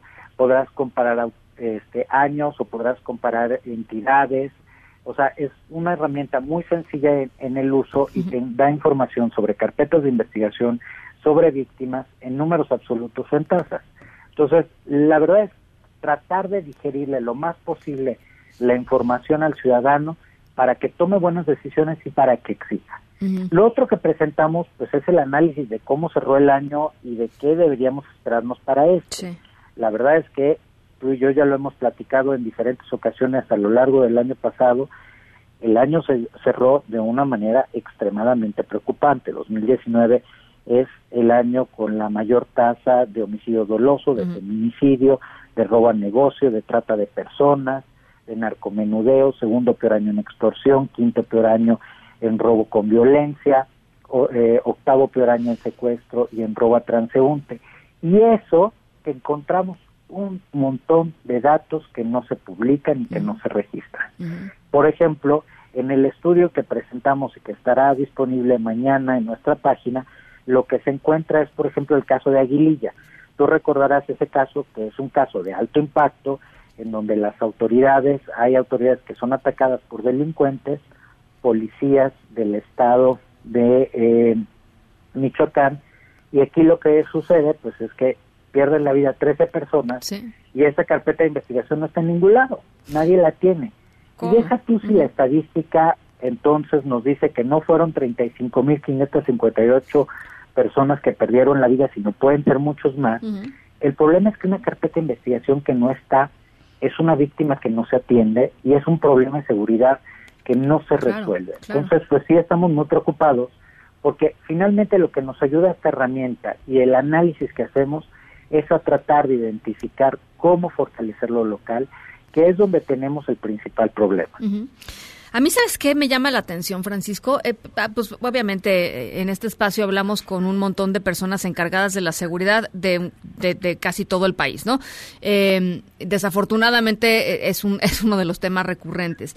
Y cada vez que hablas con alguien que está encargado de la seguridad a nivel local o a nivel municipal, lo que, lo que terminan haciendo es tomar de, de, todo, el, de todo el universo de, las, de la estadística, toman ese delito en donde bajó o por lo menos no está creciendo tanto el asunto para decir que la cosa pues ahí va, ¿no? O sea que están haciendo muchísimos esfuerzos y que por ejemplo ya se logró reducir o ya se logró bajar este el ritmo de crecimiento de tal o tal o tal o tal delito, pero finalmente pues no hay respuestas, ¿no? Y lo que claramente no hay es, eh, es, eh, es, un, es una serie de estrategias focalizadas para cada uno de, los escenarios que cada uno pues tiene su complejidad eh, evidente, ¿no? O sea, entonces me da, me da un poco la impresión, salvo la declaración del presidente López Obrador de Guanajuato, que creo que sí vale la pena recuperarla, me da la impresión de que todos están en el mismo, en el mismo, em, pues no sé cómo decirlo, negación discursiva de que la cosa pues pues ahí va medio controlada, ¿no? O sea, están haciendo el esfuerzo y ahí va y podría ser mucho peor, ¿no? Yo creo que hay un problema importante. Evidentemente, o sea, nosotros nadie, de nosotros está poniendo en duda que la gente está trabajando y está haciendo su mejor esfuerzo. Yo parto de, de una confianza generalizada hacia las instituciones siempre. El problema cuál es? Yo sí, sí estoy muy preocupado porque creo que lo que estamos es una absoluta simulación de posibilidad de resolver cosas. Claro. A ver, estados y municipios por sí mismos no pueden, federación por sí misma no puede.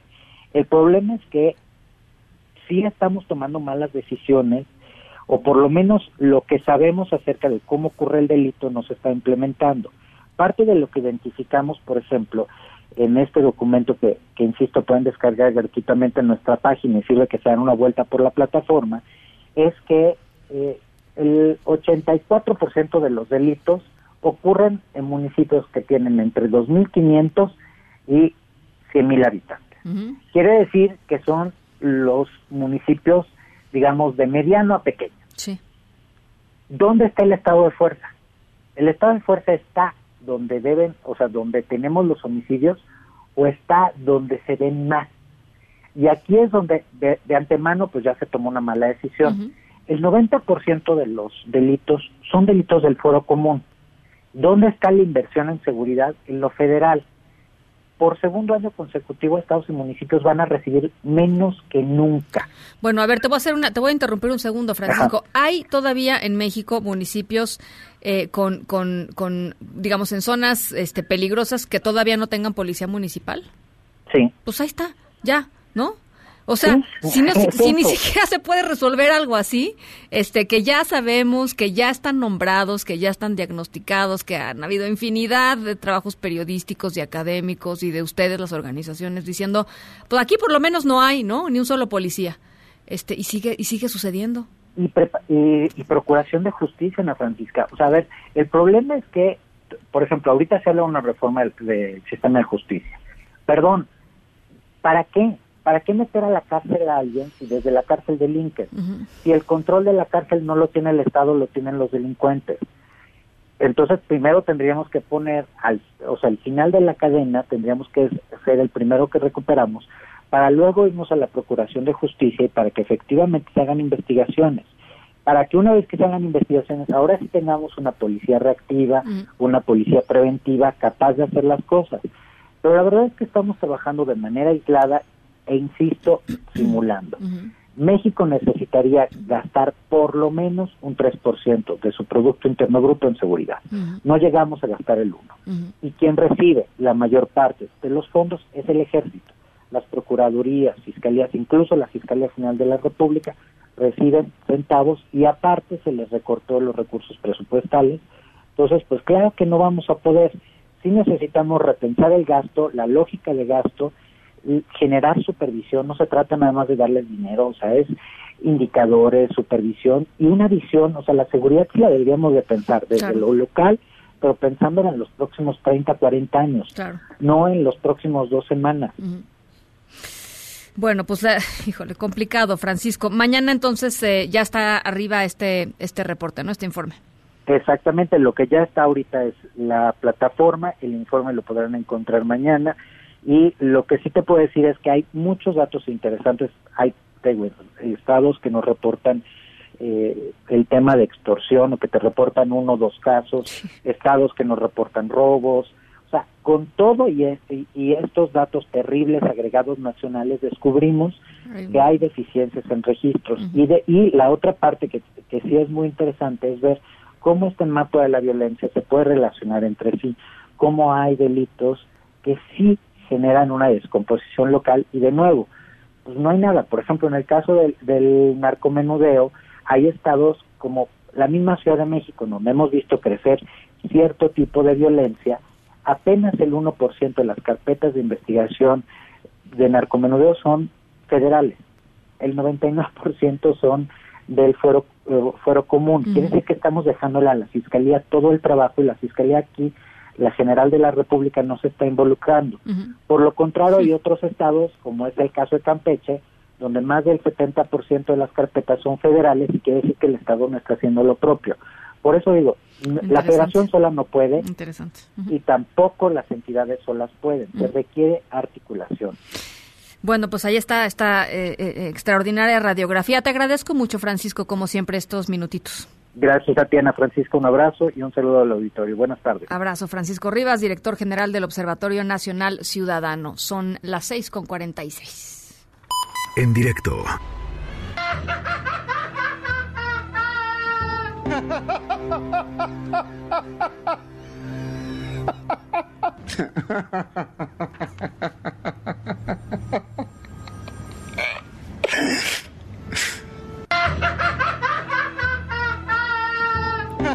¿Reconocen esta risa? Es una risa macabra, ¿no? Eh, de un personaje muy, muy, muy famoso. Este, seguro, seguro sí la, seguro sí la reconocen. Se estrenó hace años una de las primeras películas, hace poquito se estrenó la última. Este, han pasado y la han, lo han interpretado algunos de los actores más extraordinarios de- del cine estadounidense. Así es que nuestra historia sonora de hoy tiene que ver con bomberos, con manifestaciones en París y con el guasón.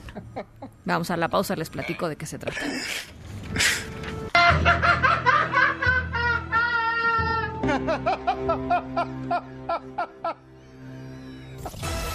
En un momento continuamos en directo con Ana Francisca Vega.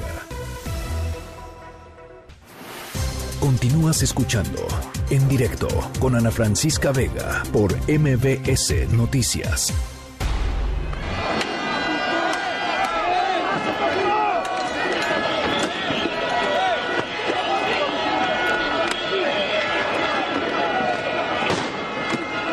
Nuestra historia sonora de hoy tiene que ver con una serie de enfrentamientos que se registraron hoy entre la policía francesa y los bomberos que realizaron una protesta en París para exigir aumentos y mejores condiciones laborales en el marco de un, pues una, una revuelta importante en términos laborales allá en Francia.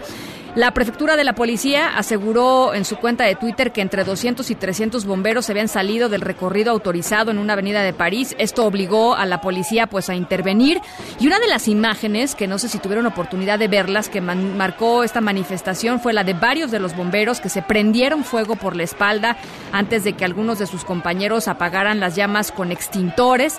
Los manifestantes también encendieron ruidosos petardos en la Plaza de la República de París para atraer la, atención a su causa. Incluso hubo quienes se pintaron la cara para parecerse al Guasón, al famoso, al famoso Joker. Em, en octubre ya había habido otra marcha en París en la que también habían enfrentamientos entre policías y bomberos. Y esa es nuestra historia sonora de hoy.